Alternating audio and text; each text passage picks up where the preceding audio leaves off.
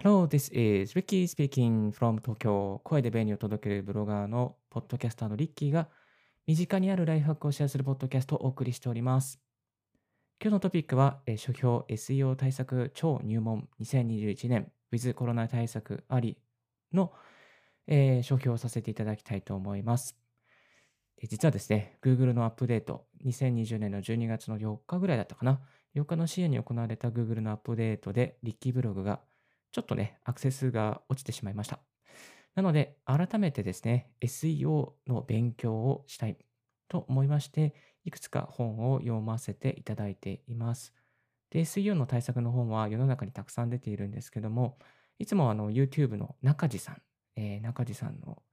YouTube を見させていただいている中で SEO は常に進化している。古い情報でブログを書いても意味がないということをですね、教えていただいていたので、ちょっと Kindle Unlimited で最新のなんか情報がないかなと思っていろいろと何冊か本を読んでる中に、無料で配布されていたこの SEO 対策超入門2021が結構ね、よかっあの初心者目線で書かれていて非常に良かったので、えーこの内容をちょっとシェアさせていただきたいなと思います。ウェブコンサルタントのウェブ、えーであり、ウェブデザイナーの滝口健太郎さんが書かれた本ですけれども、えっ、とね、これはやっぱりこう SEO をこれから勉強しようという方向け、またこれからブログをやろうという方向けの、すごくね、目線を落とした本になっているので、非常にね、あの読みやすくてですね、参考になりました。また、あの、Kindle 本ということもあって、スマホに入れられるので、行き帰りの電車の中とか、またちょっとね、ちょっとした長距離の移動の時とかに、まあ、2時間とか、ちょっと2時間半ぐらいあれば、サクッとね、読めてしまう内容ですので、ぜひぜひチェックしてみていただきたいと思います。この本をね、読んでみて良かったポイントをですね、3つ、あえて絞らせていただくと、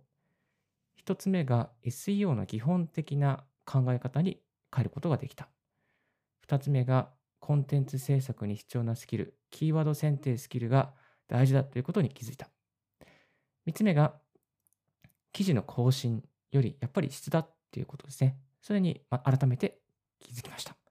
あとはね、リモート対策ということもあって、リモート対策に必要なノウハウも書かれていたので、ちょっとね、全部はあの、ポッドキャストなんで、紹介しちゃうと本のあれ、意味がなくなってしまうので、全部は紹介できないんですけども、いくつかピックアップしてご紹介していきたいと思います。えっとですね、まず、えこの、え SEO の基本的な考え方、基本に変えるというところなんですけども、やっぱりこの SEO といえば、まあ Google ですよね。まあ、この Google の立場になって考えてみてくださいと。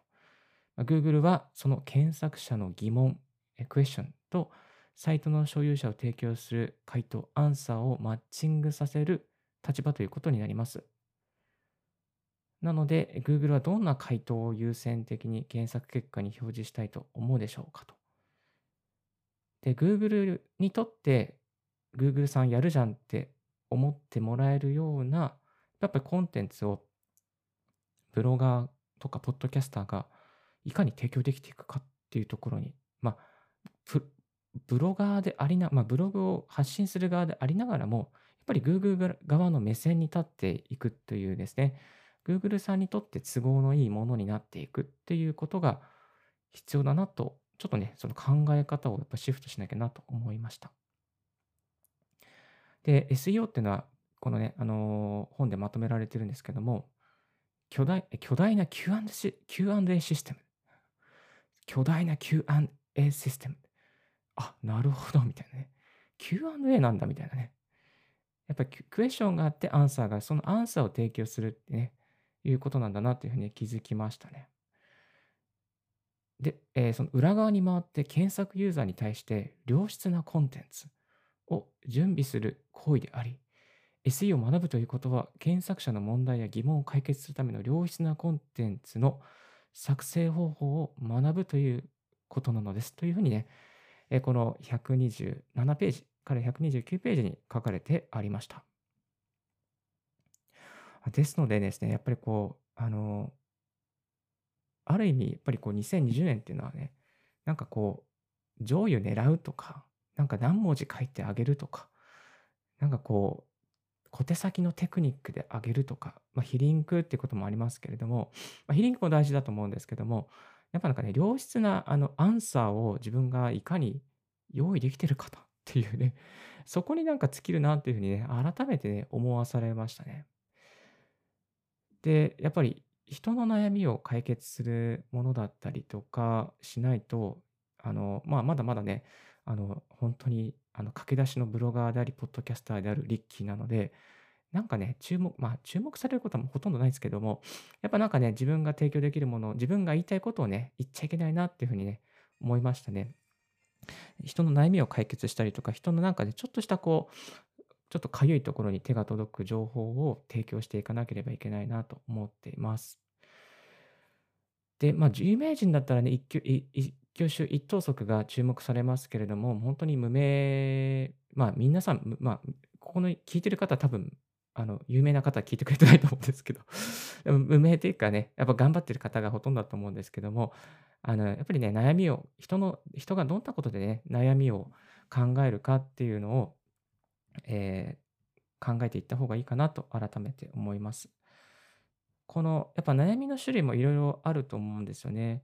えっと、昨日ですね、ちょっと見てた中で良かったなと思ったのが、このネタの探し方っていうところで、やっぱハームっていうのがね、大事だなと。あのヘルス関係とかね、ダイエットとか外見の変化とか、あと、アンビションですね。叶えたい希望とかね。えー、理想の仕事とか出世とかね。あと、えー、リレーション、人間関係ですね。人間関係、知人、友人、恋人、結婚とかね。あと、マニーですね。マニー関係、お金関係。まあ、このハームは結構ね、あの使える悩みの、何ですかね、悩みが何かなと思った時に、こう、ハームを考えていくっていうやり方はありかなと思います。まあ、自分がね、提供できるんだったら、ライフハックだからなんだろうな。なんだろう。これには入らない まより効率化したいね。効率化したいっていう悩みのところにね、リッキーブログとかリッキーのポッドキャストは、まあ、提供できるのかなと思っています。まあ、自分がね、やっぱりこう、何か悩みに対して回答できるものって多分たくさんあると思うんですけども、まあ、それを一つ絞って提供していくといいかなと改めて思いました。例えば最近だったら、まあ、このトレンド系で言うと、まあ、 Zoom で40分の会議とかね、してるじゃないですか。なんか、あの、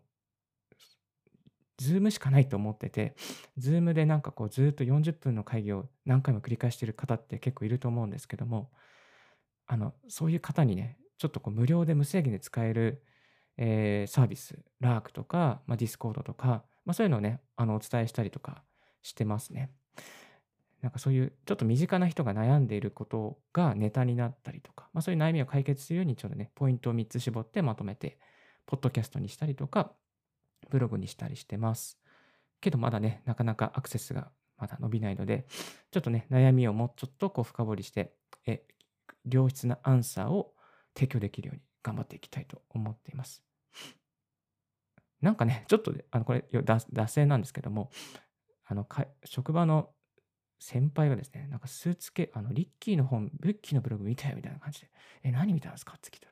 や、スーツケースをどうやってマンションで保管するかってあんた書いてたでしょみたいな。あれよかったよねみたいな。なんか、実はあの、スーツ、大きなスーツケースがあるんです。それをどうやってね、狭い家で保管するかっていうね、その方法をね、記事にしたんですけど、それがなんかね、検索されて、あの、職場の先輩に見られるっていうね、そんなこともありました。まあそういうね、悩みに対して人は検索するので、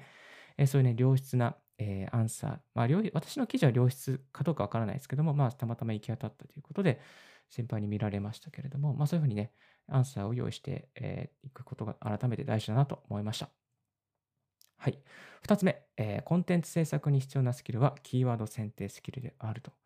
いや、これはね、本当にキーワードなんか大事ですよね。なかなかね、あの、キーワードミスると、本当にね、よ、なんつアクセス、アクセスない、本当ないんですよね。やばいぐらいないんですよね。だからキーワードは非常に時間をかけて、えー、選定はしていますけれども、まあ、まだまだ、なかなかね、あの、自分の、えー、ブログなんかもね、なかなか難しいところがあって、どうやったらいいのかなと思ったらです、ね、ちょっと一つヒントをいただいたので、この本の中にはですね、Twitter のトレンドが参考になりますとかね、書いてましたね。Twitter のネットニュースの記事を読んだ際に、新しい言葉や気になる言葉、知らない言葉をひたすら抜き出します。また、Yahoo のリアルタイム検索の利用もおすすめです。ここに時々アクセスして、えー、めぼしいワードがないかどうかをリサーチしますと。えー、と書いてありましたね。この Twitter なかなかいいですよね。Twitter 結構いろんなトレンドワードが出てきたりとか、あとは結構アクセスが、なんですか、集まりやすくなりますね。そういうトレンドワードを入れると。えっと、で、トレンドワードを入れるとね、結構こう、一気にね、アクセスは上がるんですが、そのピークが過ぎると、ちょっと下がっちゃうっていうのがありますので、まあそういうこう、トレンドワードも追いかけながら、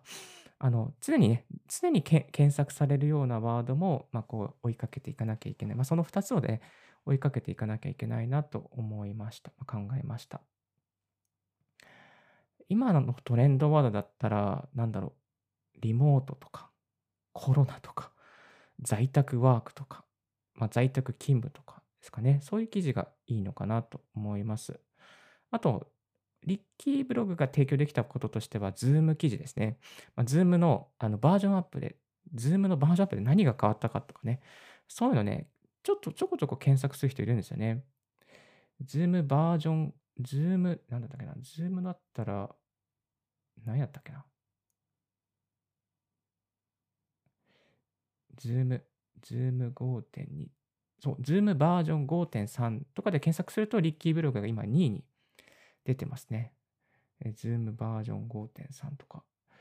えー、ですね。この Zoom の記事は結構読まれました。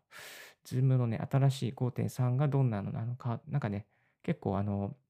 ワイプアップが、ワイプアウトができたりする機能がついたり、あとちょっとね、お化粧できるんですよね。お化粧できる記事ができたり、あの、機能がついたりして結構面白かったので、それを画像に貼り付けて、いろいろアップしてたら結構伸びました。はい。なので、この著者が言うように、トレンドね、トレンド、ズームの記事とか、あと、まあ、コロナ対策関係とかですかね。あと、まあ、今だったら、あの、仮想通貨とかもいいのかもしれないですね。仮想通貨、ビットコイン上がってますよね。いやー、ビットコイン買いたいな。買おうかな。来年。ビットコイン買おう。という感じですかね。はい。えっ、と、なところで、あとは、そう、そうそう、コンテンツ。そうですね。そう、それで、このツイッターのトレンドを追いかけるのに便利なのが、あの、ツイートデック。ツイートデックが便利です。で、ツイートベン、えー、ツイートデックにトレンドっていうところを入れておくことができますので、まあ、ツイートで、えー、トレンドをこうね、ちょっとタブに入れておけば、いつでも、えー、トレンドが確認できるようになります。結構朝だったら、なんかね、朝活とかね、えー、朝活なんとかなんとかとか、あとはたまに安倍総理とかね、と風の時代、今だと風の時代、ガチャピンとか、日本医師会とか、えー、とかね、とかとかとか、ちょっとなかなか自分がわからないようなね、そういう、えー、情報が入ったり、えー、してますので、ぜひツイート、えー、ツイートトレンドと Yahoo リアルタイム検知検索おすすめと書かれておりましたので、え、トレンドを追いかけたい方はチェックしてみてください。3つ目、え、記事の更新頻度より質ということでした。えー、ですね。えっ、ー、と、で、やっぱり本文の書き出しが重要というふうに著者が言っていらっしゃいます。タイトルに並んで重要なパートです。この部分もやはりしっかり書けていると、書けていない記事では検索順位に差が出ますということで、えー、ありました。で、書き出しの前後にはできるだけ記事の、執筆、あ、執筆、えー、記事の執筆者名とその肩書きを記載しておきましょうと。ですね。で、ネット、えー、ネットの記事を読むときに、ユーザーはそれほど誰が書いているかを気にしませんでしたが、ネットユーザーの全体のリテラシーが向上した現在では、まず本文読む前に、そもそもこの記事は読むに値するものなのかどうかを、えー、気にする傾向が強まっている。なるほど、なるほど。冒頭に記名があるかとないかでは、離脱率とページの滞在時間の大きく異なることになりますと。なるほど、なるほど。え昨今、Google が重視している専門性、経緯性、信頼性の面でも、やはり記名があるのとないとでは大きく差が出ますということでしたね。うんうんうん。だから、で、あとは基本的に、えー、総文字数は気にせず、とにかくユーザーにとって必要な情報を過不足なく伝えることを意識しましょうです。あ、これはね、中地さんもおっしゃってましたね。あの、昔は結構、なんか何文字以上書くと SEO にいいとかね、そう言われた時代もあったそうなんですけども、やっぱり今、過不足なくですね、え情報を網羅し網羅的に書くっていうことが必要です。あとは、えその人をそのゴールへ導くために必要な情報を漏れなく提供していくことで、え最後まで読んでもらいますと。え自分が訪問者だったらどのような情報があったら納得するかっていうことをね、えどのような情報があったら拡散したいかなどを考えてい、えーいきましょうというふうに書かれています。確かにこれ大事だなと思いますね。あの、まあ、質よりね、更新頻度が大事っていうね、時期もありました。えっと、まあ、インフルエンサーの方でですね、やっぱり更新頻度大事ですよっていうふうにお話しされる方もいて、キーブログは最初ね、こう、更新頻度でね、1年間で1000記事更新しようみたいな感じで、あの、ワードプレスでやってたんですよ。1年間。で、ね、1日3記事とか、なんか、やってました。で、その、その時は、なんかね、のん美味しかった栄養ドリンクとかも、もう無駄にこう、拡散、拡散例が記事に書いていたりしたんですけども、まあ、それをちょっとね、それをやってたら、すごくね、あの、なんかこう、まあ、ゴミじゃないけども、なんかこう、ちょっとね、誰誰も検索しないような記事をいっぱい生んでしまって、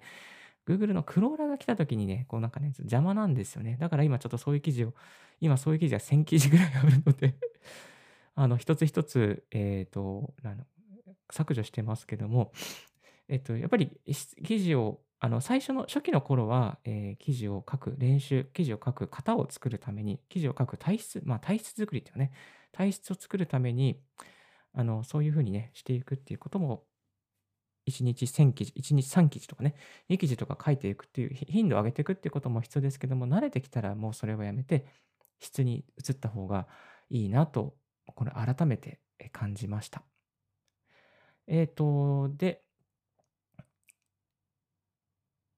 えっ、とですね。で、あのこの、ちょっとこの著者の書かれているのが、えっ、と、更新頻度は直接検索順位に影響はありませんとね。頻繁に更新したからといって検索順位が上がったり、ドメインパワーがアップしたりはしません。むしろ更新頻度を意識して質の低い記事をアップするぐらいなら、時間がかかっても質を重視して記事を増やす方が SEO 的に有利です。なるほど、なるほど。やっぱり大事ですね。なかなかね、こう、更新して、なんか1週間も更新してないとどうするみたいな、なんか感じがありますけども、まあ、1週間にかけていい記事を1記事量産するのもありかなというふうにね、最近感じています。えっ、と、リッキーのブログね、毎以前は毎日書いていたんですけども、今はもう1日、えっ、と、月に5から7本ぐらいになっちゃってます。まあ、5日に1回ぐらいですかね。5日に1回ぐらいアップしてます。ですけれども、それでもそんなにアクセスはなんか落ち込まないですね。うん。ただ、まあ、ちょっとアクセスの SEO の順位はちょっと下がっちゃいましたけども、これは匿名でやってるからかなと思うので、この、えー、と著者が書くようにですね、ちゃんとした肩書きを、え出していこうかなと思います。今はね、リッキーの、まあ、なかなか顔出しができないので、ちょっとね、そことかは難しいんですが、まあ、こうどういうことをしてる人とか、どういう実績を積み上げている人とか、ポッドキャストをやってるので、ポッドキャスト15のプラットフォームにアップしてますとか、Apple のテクノロジー分野で最高28位のポッドキャストですとかね、まあ、そういうこう、ちょっとしたこう積み上げているものを表に出して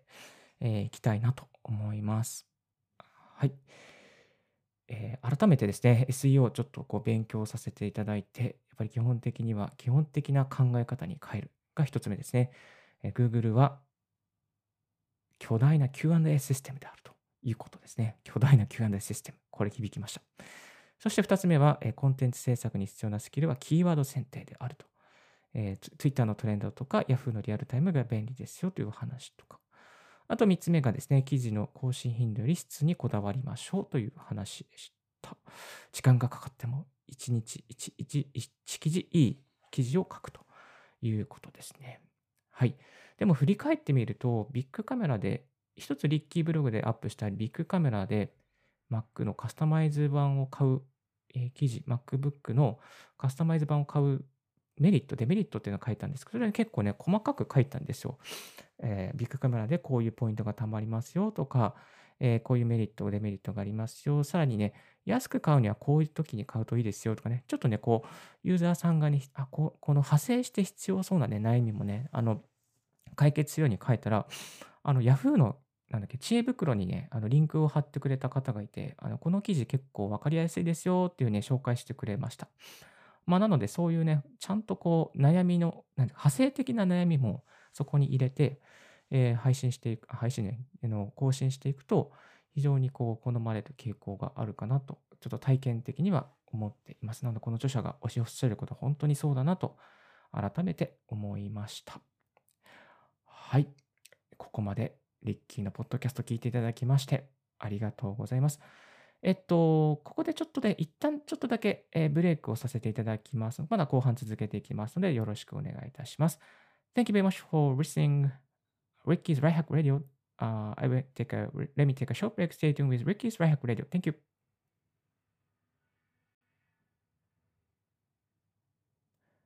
Thank you very much for tuning in Ricky's Right Hack Radio on this podcast. 今日も朝活でポッドキャストを配信、そして収録しております。ただいまね、このポッドキャストは YouTube ライブの方もですね、え更新してあの、同時に配信して、収録しながら配信しておりますので、もしよろしかったら、あの、お聞きいただけたらと思います。朝活をしながらですね、ポッドキャストを収録して、同時に配信しているます。ポッドキャストの、あの、ライブで配信する方法ですね、あの、えー、ブログの方にも書いておりますので、気になる方、そちらもチェックしてみていただけたらと思います。はい。えっ、ー、とね、今日はリッキーブログがもう被弾、Google アップデートでちょっとね、アクセスが20%ぐらいね、減っちゃったので、なんかね、あの、なんどんな本読んだらいいのかなと思って、たどり着いた本、えー、SEO 対策超入門2021年 with コロナ対策ありの本をについて、えー、ご紹介させていただきました。えー、この本ですね、なんと Kindle Unlimited で0円であの、配布されて、配信されております。0円です。0円です。でちなみに Kindle Unlimited は、えっと、30日の無料体験がついています。え30日ね、無料体験で、え0円でですね、まあ、29日でやめて、え0円で、まあ、こう、本を読むってこともできますね。Kindle の端末がなくても iOS とか、え MacBook とか、そういうところに Kindle のアプリを入れれば、そこで本が読めます。この方法でね、本を読んでまして、えー、と1回にね、同時に9冊、10冊まで入れることができます。端末に。10冊入れています。えっ、と、そこで、えっ、と、付箋とか、またブックマークとか入れられるので、非常に便利ですね。えっ、と、この本もが0円で配布されて、配信かな？配信されていて、非常に良かったので、えー、シェアさせていただきました。あの、Kindle Unlimited、非常におすすめですので、ぜひ、まだやってない方は、そちらもチェックしてみてください。リンクね、貼らせていただいております。で、やっぱりね、ブログちょっとアクセス伸びてし、あの落ちてしまったので、なんかね、やっぱブログのアクセスってね、結構前はね、気になってたんですよ。なんかね、あ、今日どどのぐらい来てる、午前中でどのぐらい来てるかなとかね、あ、今日アクセスあるかなとかね、あ、今日リンククリックされてるかなとかね、あのね、結構こう見てた、非リンクで来てる人いるかなとかね、見てたんですけども、まあ、そういうふうに見てる、あの、なんかちょっとアクセス落ちてから見てないです。なんか、ちょっと胃に悪いなと思って、まあ、そのね、なんかな、なえちゃうんですよね。あ、今日アクセス少ないやってなるとね、ちょっと落ち込んだりして、なんかこう普通の仕事に 影響があるので、気持ちのね、面で無駄なのでやめました。えっ、と、見る、その画面を、管理画面を見ることをもう完全にやめてしまいました。はい。えー、ですけれども、ちょっとね、手こ入れは、来年はね、再起動、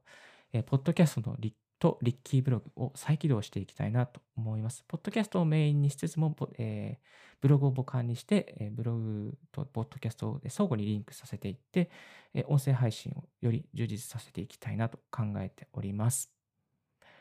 はい。